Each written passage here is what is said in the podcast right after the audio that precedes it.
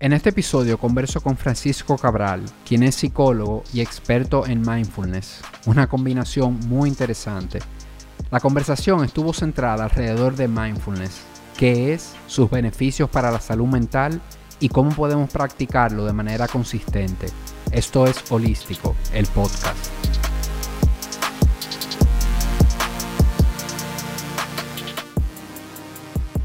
Bienvenido Francisco a Holístico, el podcast. De verdad que contento viejo de tenerte por aquí. Yo feliz de compartir este momento contigo.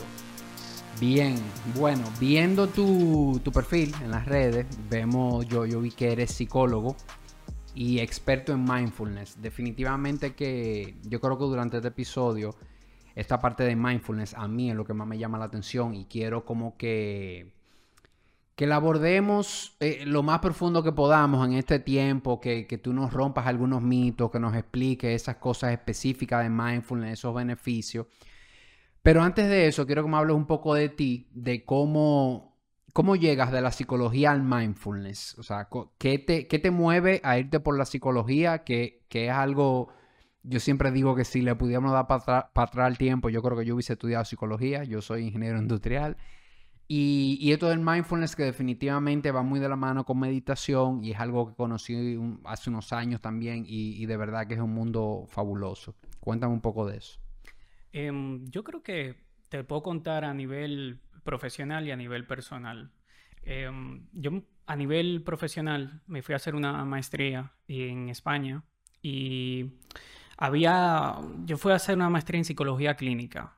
te dan básicamente una eh, ¿cómo se dice esto? Una escuela que la tradición es cognitiva conductual. Algunos de tus eh, oyentes seguro la conocen. Em, fuera de eso, había como unas clases de una generación de psicólogos que estaban naciendo eh, de hace 20 años para acá. Y dentro de esa, esas personas se impartía lo que es mindfulness. Algo que yo noté desde el principio es que independientemente de las razones por las cuales los clientes venían a consulta, compartían algo en común y eran los altos niveles de estrés. Entonces yo me pregunté, ¿cuál es el mejor método para gestionar el estrés? Y la respuesta para mí a nivel profesional fue la meditación. Luego a nivel personal, eh, yo obviamente viviendo fuera, lejos de la familia, eh, pasando por una ruptura amorosa, estoy hablando hace 10 años, eh, buscaba herramientas para poder sobrellevar ese momento. Y igual la meditación fue una de las maneras eh, más em, prácticas y también eficientes para llevarlo lo mejor posible. Bien, y en ese momento que tú te vas a hacer la, maestría eh, eh, allá en España, ¿tú conocías algo de meditación, conocías algo de mindfulness o, cuando viste esa opción te llamó la atención y la conociste en ese momento? Yo conocía que existía la meditación, pero nunca la había practicado. O sea que fue como la primera vez. De hecho, yo no encajé con la práctica de inmediato. Yo tiendo a ser una persona como más racional que espiritual. Eh, pero algo me llamó la atención y fue escuchar hablar a un biólogo molecular sobre la conducta humana o sobre la psicología humana. Y yo me preguntaba, ¿cómo es posible que un biólogo molecular me esté enseñando a mí sobre mi propia profesión? Y resulta que ese biólogo molecular eh, fue el que introdujo la práctica de mindfulness, eh, por lo menos aquí en Occidente. Buenísimo. Y, dijiste algo, Francisco, que, me llamó la atención y mucha gente, desde mi percepción, definitivamente creo que llega a consulta de psicología por tema de estrés. Qué bueno tú poder tener algo, una opción que no sea un medicamento. Es algo que yo siempre... No me gusta satanizar los medicamentos porque están ahí para algo y para usarlos cuando es un momento y cuando hay algo que, que realmente lo requiere pero pienso siempre que lo que yo puedo hacer antes del medicamento, todo será bienvenido y lo voy a intentar. O sea, como que ese es el último recurso ya. Si estoy en una situación de desesperación o algo que, que no me funciona nada, bueno, voy al medicamento. Pero, y, conversaba contigo antes de empezar a grabar, que esto de meditar, uno ve el resultado. No es algo que lo vas a ver mañana, que lo vas a ver en tres días. Quizás a alguien le tome más tiempo, a alguien menos. Esto no tiene una línea de tiempo definida, pero te contaba que yo hace unos años tenía episodios de ansiedad. Me empezaron a dar recurrentemente y yo hasta los, ¿qué te digo? Hasta los 34 años, yo nunca sentí que tuve ah, episodios de ansiedad. Quizás estrés, sí, y niveles de estrés, pero controlado pero ya episodios de ansiedad que, me dieron manejando, o sea, que me asusté de verdad, que, que llamo al 911 porque creo que me está pasando algo. Encontrar algo fuera de, un fármaco que realmente te ayude, de verdad que, para mí es fabuloso y es algo que, y por eso me llama mucho la atención esa parte tuya del mindfulness. Y quiero empezar, bueno, vamos entrando ya de cara al mindfulness, que tú nos digas qué es mindfulness, qué, qué definición te gusta a ti utilizar. La definición operacional que te puedo compartir es la siguiente. Mindfulness es el estado de conciencia que emerge cuando uno de manera voluntaria le presta atención al momento presente, con curiosidad, con amabilidad y sin juzgar. Y esa última palabrita, la del final, es la que más nos cuesta entender. Porque lo primero que uno descubre cuando practica este modo de ser o de estar es que la mente tiene juicios sobre absolutamente todo. Le gusta esto, no le gusta lo otro. Y cuando se habla de no juzgar, quiere decir que no vamos a juzgar esas preferencias o esos pensamientos vamos a poder observarlos sin alimentarlos. Y eso en cierta manera es lo que trae mayor presencia. Y siempre hemos oído, e, eso está profundo, tú lo dijiste muy, muy sencillo, pero eso es profundo y, y no es fácil sobre todo lo de la intencionalidad, hay, que ser intencional, eso no te va a salir natural. Bueno, no sé, si tú eres un monje tibetano y vive allá arriba, quizás, pero aquí, aquí es difícil. Y me llama la atención eh, eh, eh, el hecho de, de que definiste mindfulness, pero no es ponerse en una posición del otro y cerrar los ojos, es un estilo de vida, es una forma de ser y dijiste también el juicio. Entendemos muy bien cuando nos dicen no debemos juzgar a los demás. Eso como que está clarísimo, que yo no debo estar juzgando al otro, los gustos del otro, la preferencia del otro, la forma en que se viste, cualquier cosa. Pero cuando viene a mí, es un poquito más, eh, a veces tiendo a darme con el látigo porque soy yo.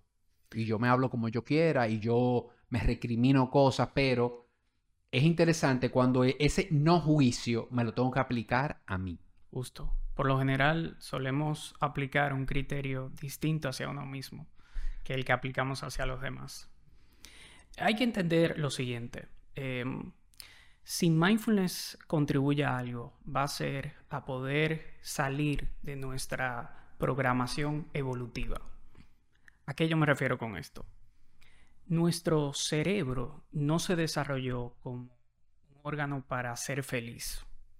Principalmente evolucionó para uno sobrevivir en un medio ambiente mucho más hostil que el que existe hoy en día. Eso quiere decir que había que pensar de una determinada manera para poder salir ileso lo más posible por un periodo de tiempo que nos ayude a sobrevivir. Eso es como una respuesta muy técnica. Pero te lo cuento porque, a grosso modo, nosotros tenemos una tendencia en que en psicología se conoce como la tendencia a lo negativo. Imagínate, antes de nosotros ser eh, civilizados, eh, siendo como eh, cazadores y recolectores, andando por la selva y a lo mejor teniendo un montón de depredadores que en cualquier momento podían atacar si yo veía a lo mejor un arbusto moverse, yo podía cometer dos tipos de errores. Yo podía pensar que detrás de ese arbusto lo que hay es un pajarito. O yo podía pensar que detrás de ese arbusto lo que hay es un tremendo tigre. Yo me podía pasar toda mi vida cometiendo el error tipo 2, el de pensar que hay un tigre. Porque si pienso eso, lo que voy a hacer es huir, escapar de esa situación. Pero si yo pienso que detrás, que ahí es un pajarito, si no tiendo a pensar lo peor de esa situación, probablemente no viviría lo suficiente para contar esta anécdota. Y eso hoy en día se refleja en el hecho de que tendemos a juzgar no solamente a los demás, sino también a nosotros mismos. Mindfulness ayuda a entender la naturaleza de nuestra mente. Sí, porque creo que todos hemos oído la frase que, como tú dijiste, eh, nuestro cerebro no está buscando felicidad, está buscando protegernos. Ahora bien, ese es el quote, ¿verdad? Pero vamos a aterrizar eso. Ya hoy en día no tenemos el peligro del león, pero evolucionamos así. Ahora, hoy en día tenemos otros triggers, otros disparadores que son el león, pero quizás no nos estamos dando cuenta. Entonces, estamos disparando en igualito. O sea, nuestro cerebro entiende que es lo mismo. O sea, si tú tienes un jefe que te dispara, si tú tienes una pareja que te dispara, el comportamiento que tú tienes es el mismo.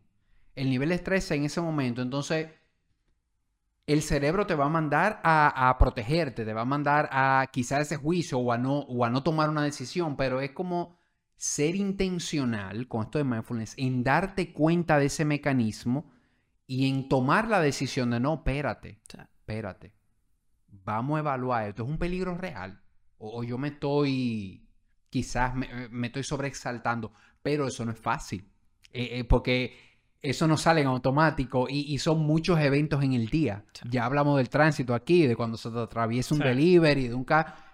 Es como que observar y quedarte y, ser más intencional con esa reacción, ¿verdad? Sí. Hoy en día, Tirso, estar presente es todo un desafío. Ya sea porque las ciudades han crecido un montón, porque la tecnología ha avanzado, la comunicación también. Y eso hace que igual los niveles de incertidumbre aumenten. Nuestro cerebro, cuando uno no sabe muy bien cómo actuar, sabe exactamente qué hacer. Nos coloca como un estado de emergencia, donde a lo mejor nos activa todo, lo, todo el sistema nervioso, es decir, nos acelera el ritmo cardíaco, nos tensa los músculos, las hormonas del, estrés se disparan, digas el cortisol, la adrenalina. Y eso en primera instancia nos lleva a reaccionar impulsivamente. Pero si nos detenemos a observar estos patrones, ahí podemos encontrar más sabiduría. Y en lugar de reaccionar, podemos empezar a responder. Ahí es que está la segunda palabra de la definición, que es amabilidad. Tratarnos con amabilidad. Sí, ahí entra, y ahí entra el mindfulness. Y y una primera pregunta que quiero hacerte en cuanto a mindfulness ya es, ¿qué diferencia el mindfulness de una meditación? El mindfulness es una habilidad y la meditación sería el deporte que nos va a fortalecer esta habilidad. Hay, hay un montón de meditación. Tú me contabas que conoces eh, sobre todo la meditación trascendental. En mi caso, la que yo imparto es la meditación mindfulness. Esta se traduce al español como atención plena o conciencia plena.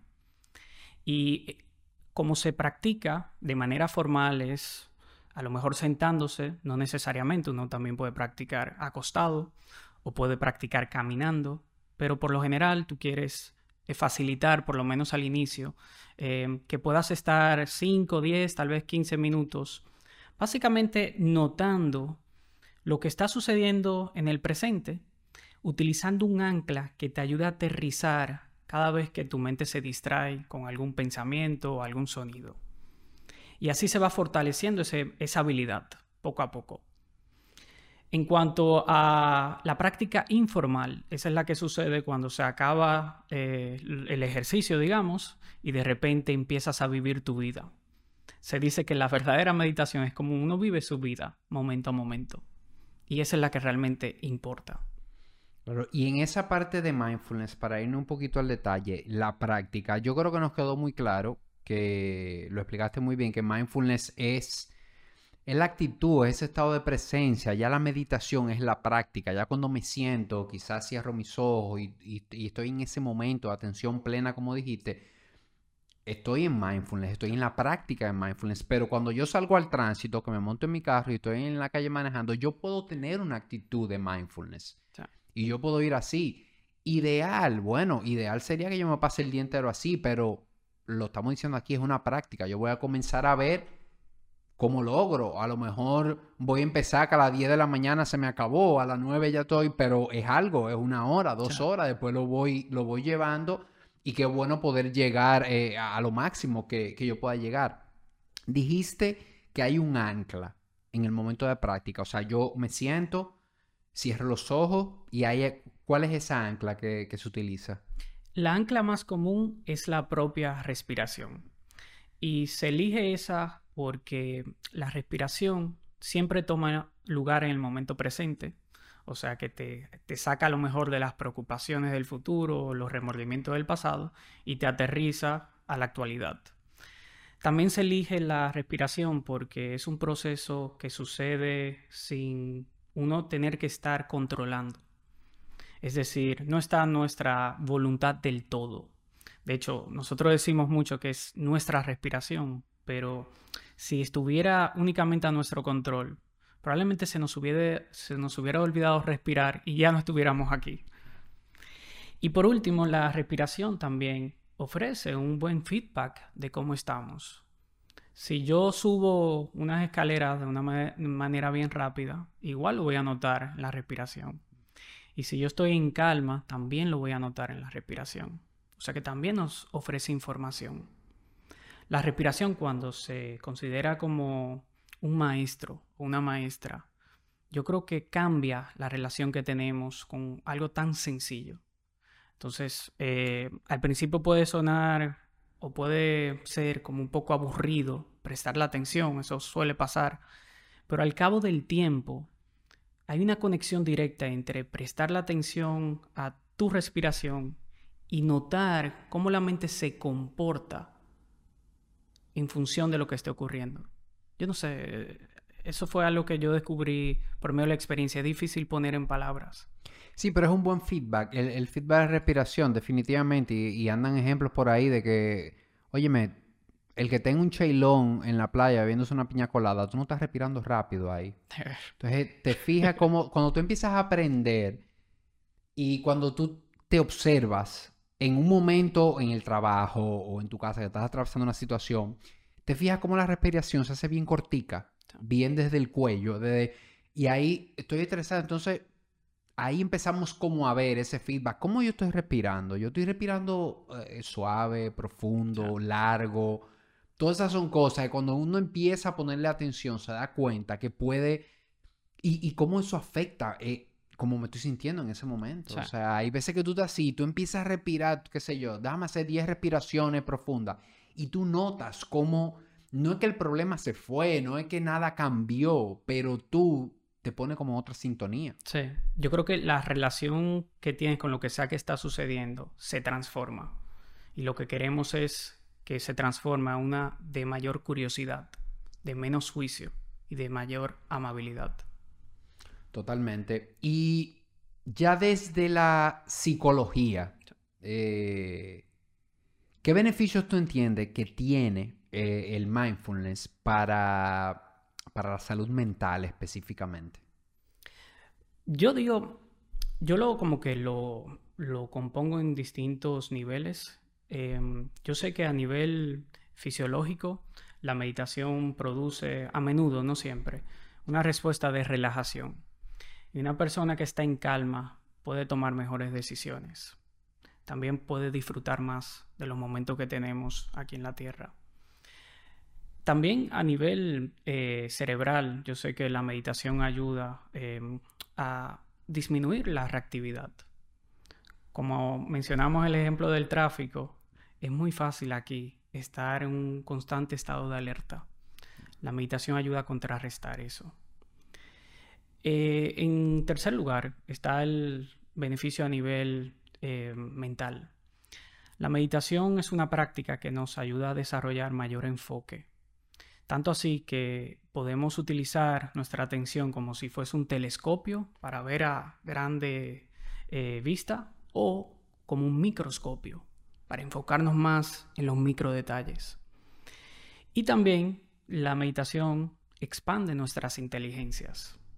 Nosotros consideramos, sobre todo porque fuimos al colegio, a desarrollar la inteligencia verbal, la del pensamiento, y esa la consideramos como la más importante de todas.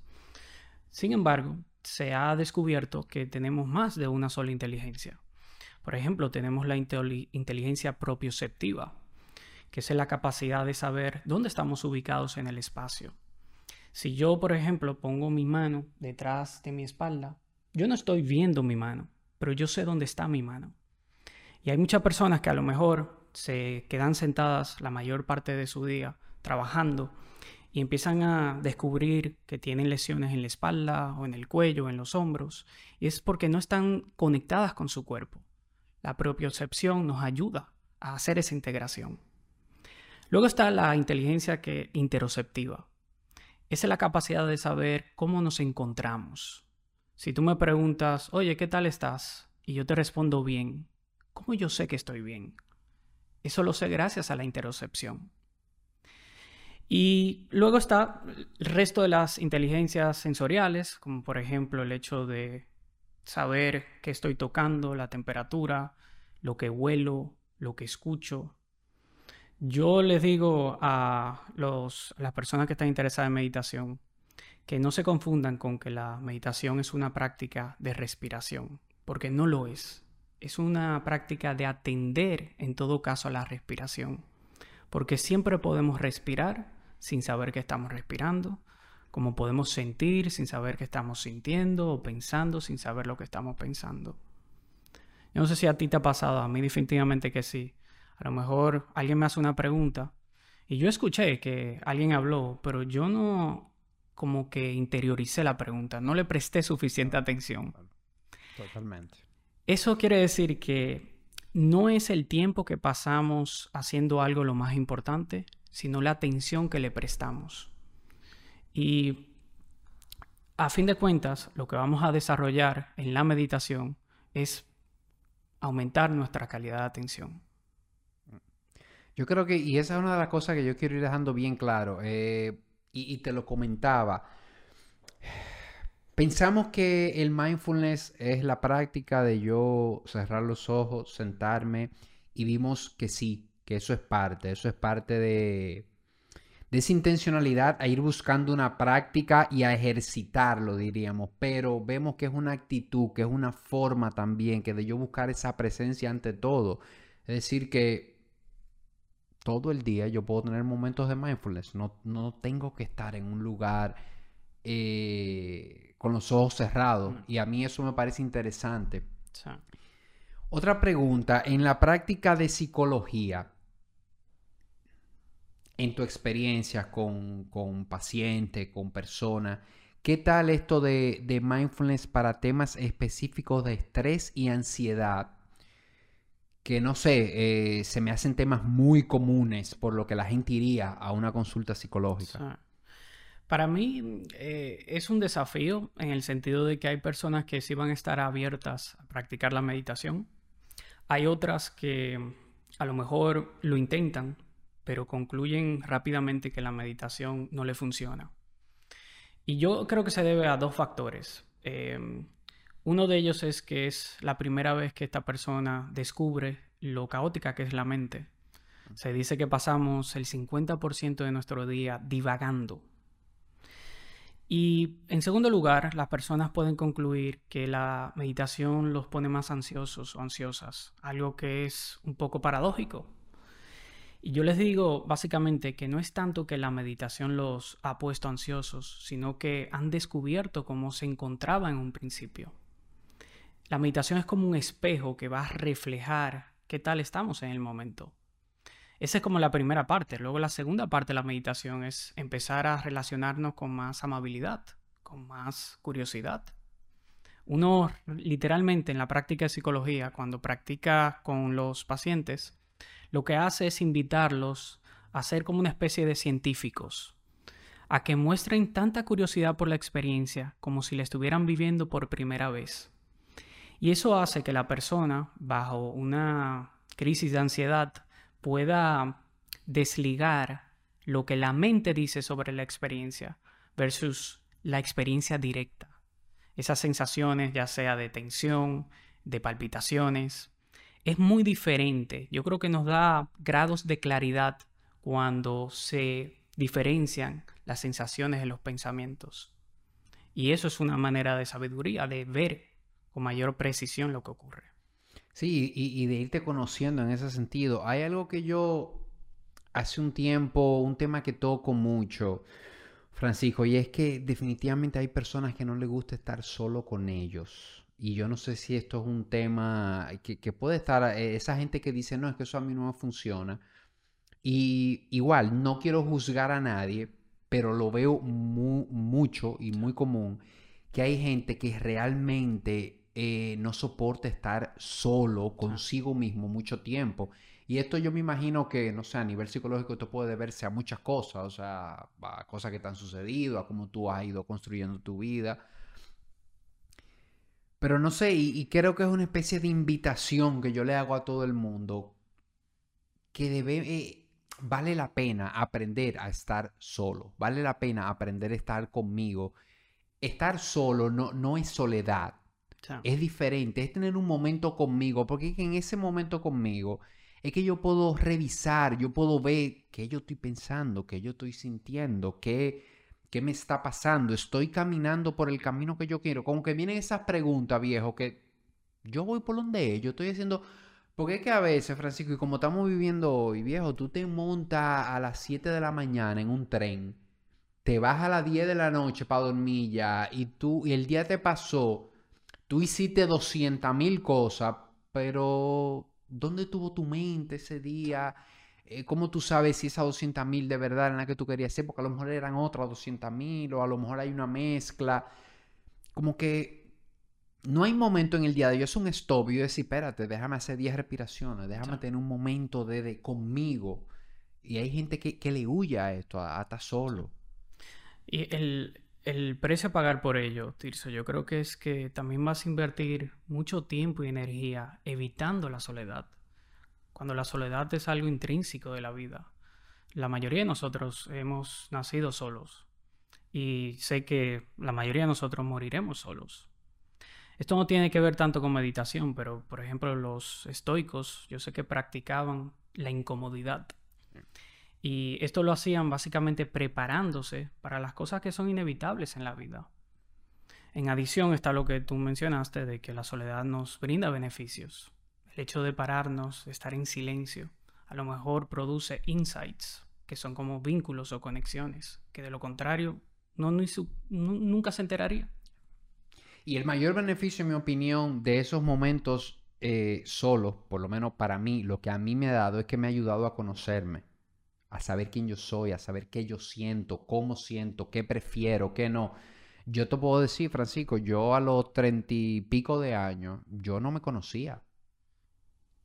Y eso, a quien no está oyendo puede parecer increíble eso, pero ¿cómo va a ser? ¿Cómo que tú con treinta y pico de años y yo te digo, sí, yo no me conocía. Y, por lo que he visto y he leído, hay gente de 40, de 50 años que no se conoce. Y hay gente que va a morir sin conocerse. Ah. Sí. Que, que eh, a lo que creen en reencarnación dicen, bueno, esta vida no le fue suficiente, tiene que volver otra vez a... ¿Tú entiendes? Entonces, es eso, es como que conocerte no es automático. No. Conocerte no es vivir años. Porque tú tengas 60 años, eso no quiere decir Quiere decir que tú has acumulado muchas experiencias, eso sí. Pero conocerte realmente quién tú eres, no hay para mí, para mí desde mi óptica, no hay forma de lograrlo sin estos momentos de, ya sea con mindfulness, ya sea con una herramienta que tú encuentres, pero de pasar tiempo solo, de escribir, quizá habrá gente que le funciona la escritura, que le funciona otro tipo de cosas, pero pasar tiempo solo al final. Sí, para mí eso es súper beneficioso. Eh, Sócrates lo dijo, lo dijo, hace un montón de años. Una, una, persona que no se autoconoce es como que haya vivido una vida que no merece ser vivida. Y yo solo quiero agregar, eh, Tirso, que sobre todo en el área de psicología y la meditación también, em, el autoconocimiento se da de dos maneras. Sirve tener una noción básica de cómo funcionamos a nivel general como seres humanos. Y por otro lugar, sirve también tener una noción básica de cómo uno funciona a nivel individual. ambas son importantes. Por más que leemos un libro, eso tal vez nos, va a dar un conocimiento a nivel general, pero luego la terapia lo puede aterrizar a nivel particular y la meditación por igual. Totalmente. Y hoy que vivimos eh, en la era de la información, mucho video de YouTube, mucho podcast, mucho Instagram, y yo digo, Francisco, que hay muy buen contenido en esas plataformas, pero siempre es necesario que lo experimentes tú. Porque es que lo que le funciona a Francisco, lo que le funciona a Tirso, puede ser diferente para ti. O sea, a veces uno puede tratar de, mm, de influir de alguna manera, de motivarte, de inspirarte, de darte estrategias, de más o menos darte ideas, pero al final tienes que vivirlo tú, porque en ti va a ser diferente. O sea, darte una receta para algo no, no va a funcionar. Entonces, ver videos, ver todo esto, llenarme de contenido es bueno, pero tengo que llevarlo de alguna manera a la práctica en como a mí me funcione. Eso, el contenido hay que hacerlo de uno. No es suficiente eh, básicamente leerlo y leerlo, sino lo vamos a digerir y luego poner en acción. Eh.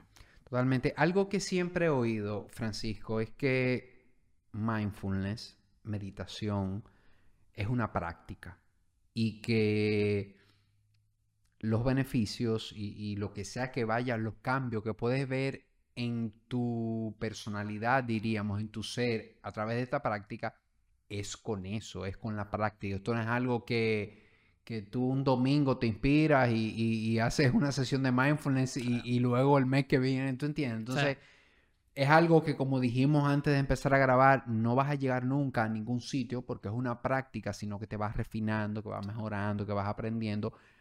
Pero para ver esto debe ser una práctica. ¿Cuál es tu opinión alrededor de eso? Yo siempre ofrezco la siguiente analogía. La meditación es como una vitamina más que una aspirina. Sabemos que cuando nos duele la cabeza podemos eh, tomarnos una aspirina y vamos a encontrar un alivio, qué sé yo, al cabo de los 30 minutos. Sin embargo, con la vitamina el proceso funciona distinto.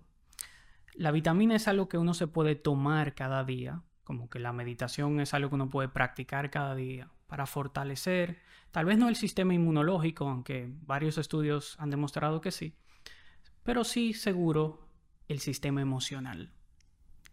Si tú le preguntas a una persona que lleva 40 años meditando, esa persona probablemente no te va a decir que encontró la manera de poner la mente en blanco, de disociarse de todo lo que está ocurriendo en su vida. Esa persona te va a decir que es más consciente de todas las veces que su razón ha sido secuestrada por la emoción. Y al ser consciente de ello, aparte de que se conoce más, le va a ser más fácil regresar orientar su energía hacia aquello que realmente le es importante, es decir, sus valores. Eso lo podemos ver en ejemplos cotidianos, como que a lo mejor alguien nos frustró con una acción que hizo y de repente vamos a gritarle a esta persona. Tal vez incluso yo llegue a gritar a esta persona, pero tan pronto me doy cuenta que esto está ocasionando más daño, no solamente para la otra persona, sino para mí, puedo practicar ya sea el perdón o ya sea el arreglo de la relación que estoy rompiendo. Sí, y es interesante porque dijimos ahorita que cuando soy intencional y aprendo a ver, puedo reaccionar de una mejor manera. Ahora bien, esa reacción muchas veces va a ser evitar la situación. Qué bueno cuando es así. Pero muchas otras veces va a ser que se hice lo que no tenía que hacer, pero no es que todo está perdido ahí. Puedo verlo y puedo echar para atrás de alguna manera. Tú lo dijiste, el perdón, ya sea que yo tengo una conversación con esa gente y le diga, mira, viejo, de verdad que eh, no te quería decir eso, yo no, no quiero que la relación vaya así. O sea, qué bueno cuando tú puedes salvar la situación. De, de, aunque haya metido la pata, como decimos aquí, pero pueda dar reversa y, y tener esa atención. Porque muchas veces, oye, me deja eso así, al final nadie va a sacar nada de ahí. Estoy contigo. Yo creo que eh, el beneficio principal es que la meditación mindfulness te brinda es flexibilidad psicológica. Que eso se traduce a saber usar la mente, para que la mente no nos termine usando a nosotros. Saber entrar al momento presente, la perspectiva propia y la de los demás, enfocarnos en aquello que nos importa y crear hábitos saludables alrededor de eso. Eso no quiere decir que vamos a ser perfectos. Tú bien dices que esto es una práctica. Pero eso quiere decir que como ya tenemos una intención previa, es más fácil que esa intención se siga estableciendo en acción. Buenísimo. Vamos a ver, Francisco, para los que nos están escuchando, eh, que de alguna manera están conectando, les está gustando un poco esto, les llama la atención, han oído esos beneficios que hemos comentado y óyeme, se oye, se oye bien. Una gente que no tenga ninguna formación, que no haya hecho nunca meditación, que simplemente está oyendo esto y, y le gustaría hacer algo. ¿Qué es Meditación Mindfulness 101 para el que quiere empezar a experimentar algo de algún tipo? Bueno, yo recomiendo eh, ir a YouTube y escribir el nombre John Kabat-Zinn. Ese fue el biólogo molecular que te hablé hace un momento. Él creó la clínica de reducción del estrés en la Universidad de MIT en el año 79. Y ese hombre cuando habla, explica, para mí es el mejor comunicador sobre mindfulness. O sea que ese sería un recurso gratuito. Otro recurso, ya para poner, salir de la teoría y, tomarlo como práctica, sería utilizar aplicaciones como Headspace. Esa es mi predilecta. Si no deseas utilizar tu celular, también en la televisión tengo entendido que tienen en Netflix como una serie. Ahí, ahí, sí, yo vi, no, sé si es práctico, pero sí tienen un documental que, explica, que explica muy bien, es de ellos mismos, de Headspace, que explica muy bien todo, la plataforma y todo, es otro sitio también de, buscar información. Y si alguien desea practicar, justo es una de las razones por las que estoy aquí, eh, yo estoy lanzando una página, un servicio web, un espacio virtual de meditación, donde con solo escribirnos un correo te mandamos un cupón de un mes de uso gratuito para que pruebes nuestro curso de introducción, nuestro curso de reducción del estrés. Yo le llamo curso, pero son más secciones. Eh, hay uno de regulación emocional, excelente en mi opinión, y hay uno sobre el manejo del pensamiento, también lo recomiendo. Perfecto. Y, un poquito más adelante nos vas a dar bien las coordenadas de todo y todas tus coordenadas. Y, creo que es eso. Y, recogiendo eso que dijiste, el que sienta curiosidad sobre esto, empezar a leer, empezar a buscar. Yo creo, eh, la teoría no es mala. La teoría es buena siempre y cuando empiezo por la teoría, pero paso a la práctica. Lo que no puedo dejar en la teoría pero la teoría me va a ayudar a entender, a conectar, a ver qué modalidad me gusta a mí. Hay gente que le gusta seguir a unas personas, a, otros. O sea, entonces empieza por ahí. Esa de John Kabat-Zinn, de verdad que tiene mucho, mucho contenido muy, muy bueno. Tiene libros muy, muy buenos. Tiene videos en YouTube, así que pueden, pueden comenzar por ahí. Una pregunta que te tenía, ¿cómo se puede adaptar el mindfulness a diferentes edades. Por ejemplo, niños, personas mayores. ¿Lo has visto en la práctica? ¿Has tenido alguna experiencia en cuanto a esto? Mi experiencia es más clínica, pero aún así creo que te puedo ofrecer eh, algo de información. Sé que con los niños conviene que las prácticas se reduzcan a nivel de tiempo. En lugar de empezar, qué sé yo, con 15 minutos, que tal vez le vaya a costar más a un niño, obviamente dependiendo de la edad, Empieza con cinco minutos e intenta hacerlo de una manera em, como si fuese un juego. Eh, es posible, por ejemplo, utilizar eh, una alfombra y acostar a los niños y simplemente notar cómo su abdomen sube y baja como si fueran olas del mar. Y los niños a lo mejor se les imparte una práctica guiada donde ellos imaginan que su pancita es una ola del mar y van ahí aprendiendo a navegar. A veces puede haber muchas olas, ya sea porque hay una tormenta emocional, o a veces el mar puede estar en calma. Y así el niño va diferenciando. Luego, la población que más difícil me ha tocado trabajar, eh, esto fue de hecho la forma en que me gradué de, la maestría que hice, fue con personas que, eh, personas con esquizofrenia básicamente. Y aquí también hay que hacer una serie de adaptaciones. Em, esto tal vez no concierne mucho al público de este podcast, eh, pero quiero que sepan que sí, que conviene adaptar la forma en que se va a presentar la meditación para evitar a lo mejor que uno, yo lo separo como que hay zona de confort, zona de exploración y zona de peligro. Dependiendo de tu rango de tolerancia, puedes pasar de la zona de confort muy rápidamente a la zona de peligro. Y eso ya va a depender. Ahora, la edad, yo creo que no hay que diferenciar mucho si uno es un adulto joven un adulto mayor. Eso, eso ya lo dejaría igual. Sí, y, de verdad, eh, a quien nos está escuchando, yo creo que la recomendación que lo experimenten, que lo traten, porque de verdad cada día hay más literatura eh, apoyando los beneficios de esto, eh, más personas que incluso personas artistas, gente conocida que salen a, decir eh, sus testimonios de lo que ha sido la meditación para ellos. Entonces, inténtalo. Si lo trataste una vez y no te funcionó, no lo descartes. Ve a ver qué pasa, de qué manera puedes integrar esto en, tu vida, porque definitivamente que, que, los beneficios son muchos. Eh, yo creo que solo lograr esa esa ecuanimidad, tranquilidad y de poder ver, de poder tomarte unos segundos antes de reaccionar a las cosas, sobre todo en, la forma que estamos viviendo. Yo creo que ya ese solo beneficio, de verdad que, que pagaría muchísimo. En la tradición budista, ellos eh, descubrieron básicamente que en la vida hay sufrimiento, yo sé que no hace falta conocer la tradición budista para entender eso. Solo hay que aprender la televisión o ver las redes sociales. O básicamente vivir. Pero ellos lo menciono porque ellos decían que el sufrimiento se genera, la causa principal, diría, es el deseo. Y la mente se va a pegar a las experiencias agradables y se va a resistir a las desagradables. ¿Cuál es el precio a pagar por ello? que cuando las experiencias agradables desaparecen, sufrimos. O cuando una experiencia desagradable surge, también sufrimos.